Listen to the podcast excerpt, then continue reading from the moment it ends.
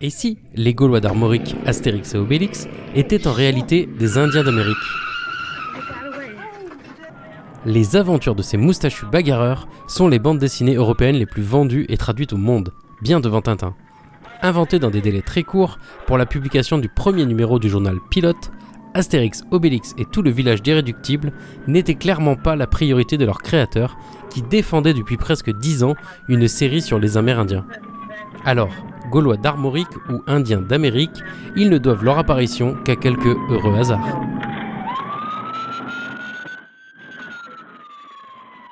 Vous êtes bien à l'écoute de The Cold Case. Ici l'inspecteur Thomas Mourier, votre contact au milieu de ces affaires classées qu'on réouvre spécialement pour vous, en dévoilant un aspect méconnu des grandes œuvres BD, comics ou manga à partir des archives de notre unité spéciale.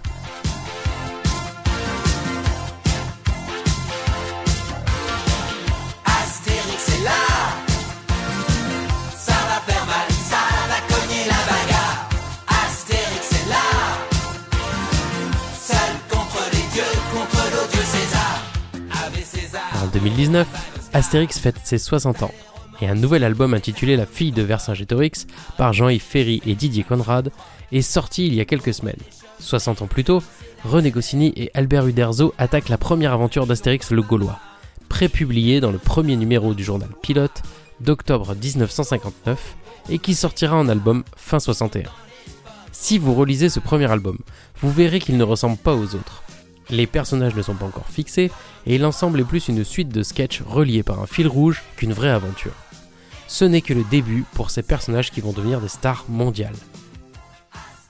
Mais en creusant plus loin dans nos fichiers, on s'aperçoit qu'à la même époque, le duo travaille d'arrache-pied sur un autre personnage, Umpapa, un Amérindien de la tribu des Chava Chava qui va découvrir les Européens et surtout son nouveau meilleur pote, Hubert de la pâte feuilletée, un colon français.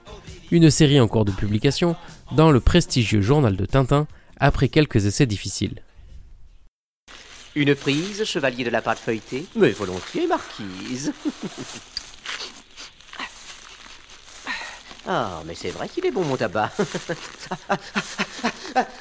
Choum, papa Me v'là Plaît-il Oum papa, c'est moi Yak yak yak yak yak yak yak yak yak yak yak Kezako yak yak Toi, pas savoir Ces cris de guerre redoutables et redoutés des Chava Chava Pas mal, et vous C- Cri de guerre Ah bon Alors en garde, monsieur Nous allons en découdre, comme il sied à des gentilshommes Rappel des faits.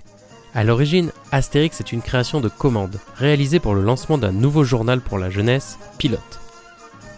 Cette publication, financée par Radio Luxembourg, futur RTL, demande aux auteurs René Goscinny, Albert Uderzo et Jean-Michel Charlier en particulier de s'occuper de la partie bande dessinée de ce journal. Une partie bande dessinée qui n'est qu'une composante du journal à la base, mais qui va devenir l'ADN même de la publication. Le slogan du journal glissera d'ailleurs rapidement de Pilote, le grand magazine illustré des jeunes, à Pilote, le journal d'Astérix et Obélix. Tout commence à l'été 59, quand René Goscinny et Albert Uderzo cherchent une idée de série pour le lancement de ce premier numéro. À l'origine, ils planchent sur une adaptation du roman de Renard en bande dessinée, mais stoppent le projet quand ils apprennent qu'un autre dessinateur, Jean Trubert, est sur la même idée, prévue elle pour le journal Vaillant.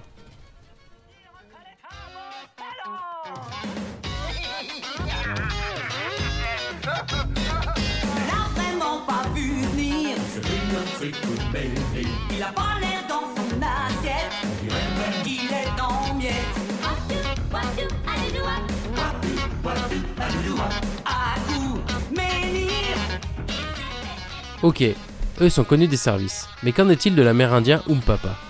Lors de sa parution en série, dans le journal de Tintin, le personnage en est à sa seconde naissance.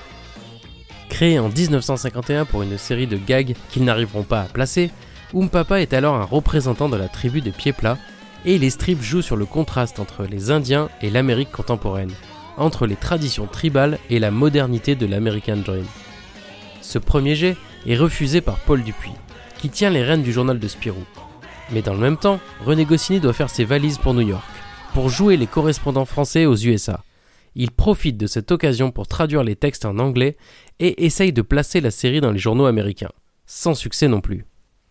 Sept ans plus tard, les auteurs déterrent à nouveau l'âge de guerre ils modifient le ton et l'histoire en gardant leurs héros. Cette fois, les Indiens ne se battent plus contre la modernité et notre époque, mais se retrouvent au moment de la conquête de l'Ouest. Les gags anachroniques laissent place à l'aventure. Ce changement n'est pas anodin. Il s'est passé un événement de taille chez Goscinny depuis la première version de 51. Après leur rencontre aux États-Unis, il a commencé à collaborer avec Maurice sur Lucky Luke. Il écrit un premier scénario en 1955, Des rails sur la prairie, où il n'est pas encore crédité comme scénariste. Maurice écrit seul l'album suivant. Puis, dès Lucky Luke contre George Jamon, la 23e aventure du cowboy chanceux, le tandem Goscinny-Maurice est en place et va faire vivre ses meilleures aventures à notre héros. Mais c'est une autre histoire qu'on abordera dans un podcast dédié à l'homme qui tire plus vite que son ombre.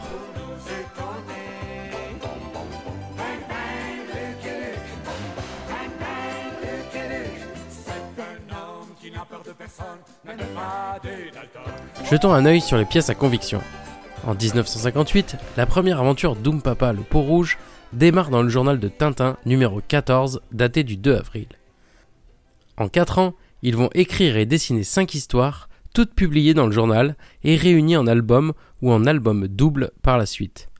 En album double, car ces histoires s'étalent sur 30 planches, un peu plus court que le format 48 pages qui va s'imposer comme la norme par la suite. Quand on lit cette série, on a vraiment l'impression de lire un Astérix décalé.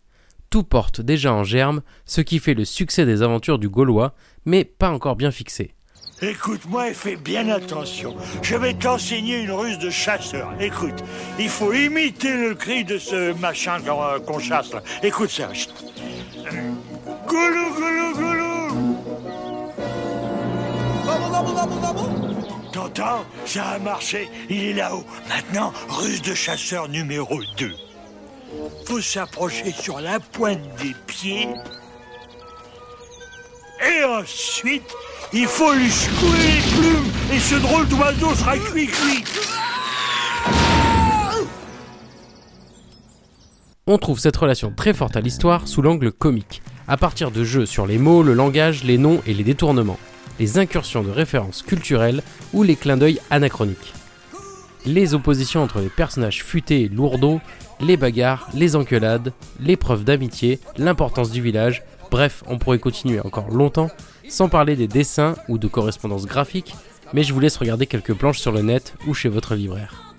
En plus de notre héros, un grand guerrier au physique de colosse qui invoque le puma son totem et kiffe Nana Bozo le grand lapin, ouais, un peu comme Yakari, inséparable de ce héros, on découvre Hubert de la pâte feuilletée, surnommé Double Scalp à cause de sa perruque de français post-renaissance. Il est accompagné d'Octave Claude de l'épanchement de Sinovi. Bon, pour vous éviter une recherche, c'est une affection qui touche les articulations du genou en particulier. Et ne me demandez pas en commentaire comment on passe de la pâte feuilletée à l'épanchement de Sinovi, personne ne le sait. Et bien sûr, Franz Kazenblumer Winch und Wagen Plaftenbaum, dont le nom est systématiquement tiré au sort pour les missions suicides, vu la taille du papier qu'il faut pour écrire Katzenblumen Wagen Plaftenbaum par rapport aux autres. Chez les Indiens Chava Chava, on a Gros Bison, le chef de la tribu, Ipleu, le sorcier, qui est la matrice des hommes médecine qu'on retrouvera chez Lucky Luke, et son complice Nakundan, rebaptisé Nakundan mais elle est tombée alors maintenant il n'y en a plus, après un tragique accident dans sa lutte secrète contre Hubert et Umpapa.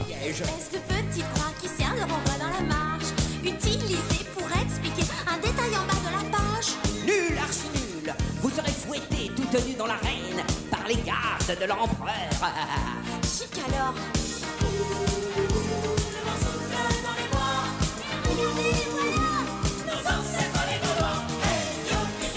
Au lancement de Pilote, les deux auteurs sont déjà bien occupés.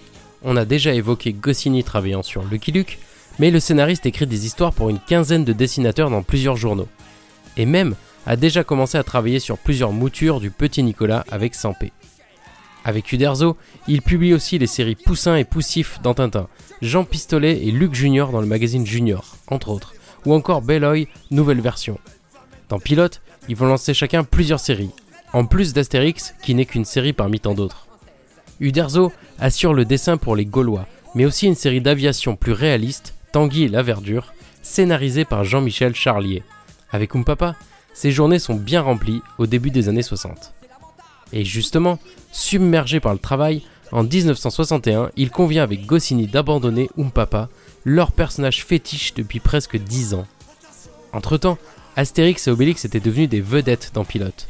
Le premier album en librairie démarre bien. Trois ans plus tard, les ventes s'emballent. Pour le quatrième Astérix Gladiateur, on parle de 150 000 exemplaires vendus la première année. Un vrai gros succès pour les auteurs après plusieurs années de galère et qui n'est que le début. Pour le formulaire jaune, guichet 7, cinquième étage, escalier K, couloir W. Formulaire vert, guichet 14, premier étage, escalier F, couloir T. Formulaire marron, guichet 56, sixième étage, escalier B, couloir I. Formulaire jaune, guichet jaune, deuxième étage, escalier 7, couloir H. Formulaire marron, guichet 26, escalier B, couloir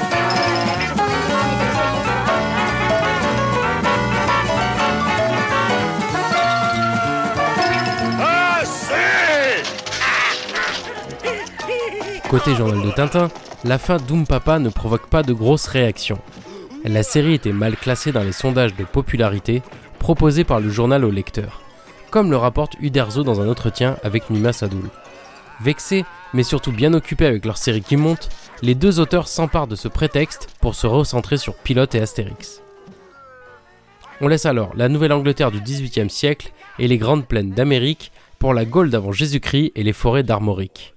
On laisse Umpapa le peau rouge pour Astérix le Gaulois.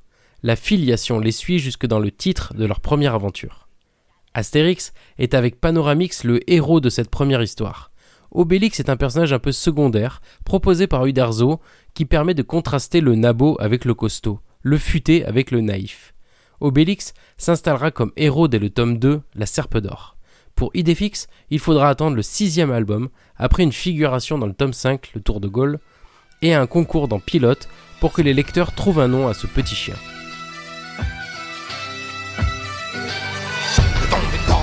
Le dans la potion magique. Obélix. Dans l'amitié, les festins, les romains, les gifs. Obélix. Depuis le temps qu'on boit, trimballer ton menhir. L'amour te fait rougir, mais rien ne te fait vieillir.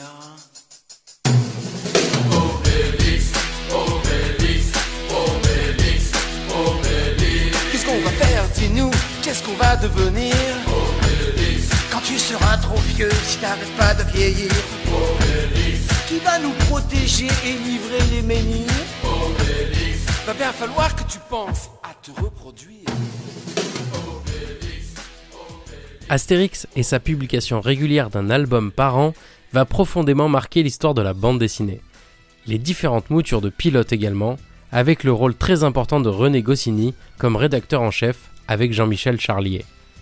Cette ascension du magazine se fera en plusieurs étapes, de la faillite au rachat par Georges Dargaud et à la reprise en main par Goscinny qui en fera un journal ado-adulte et engagera bon nombre de dessinateurs qu'on connaît aujourd'hui. Jusqu'à une nouvelle crise qui débouchera sur la création de plusieurs magazines, de l'écho des savanes à fluide glacial ou encore Métal Hurlant. Alors, on peut refermer ce dossier en disant que oui, les origines d'Astérix et Obélix sont bien amérindiennes. Le succès de la bande dessinée franco-belge la plus lue de tous les temps est dû à quelques petits hasards. Entre l'abandon de l'adaptation du roman de Renard, le succès mitigé d'Oom Papa, le lancement d'un nouveau magazine pilote et une grosse dose de talent des deux auteurs.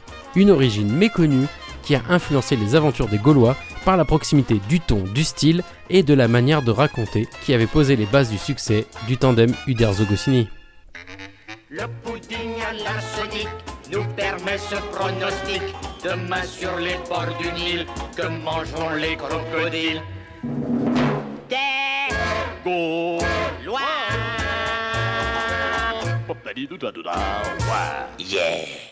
Si cet épisode vous a donné de nouvelles idées, je vous attends sur les réseaux pour échanger quelques bons tuyaux. Les liens sont dans la description avec les sources utilisées, mais pas le nom de nos indiques. Merci d'avoir pris le temps d'écouter cette enquête dans votre quotidien surpeuplé de médias. Merci aussi à Jérémy Galégos qui réalise les visuels du podcast. Pour nous aider, vous pouvez mettre des étoiles et un commentaire sur votre application, ou alors vous pouvez encore le partager à vos proches. Allez, je ne vous retiens pas plus longtemps, on a d'autres cas à élucider.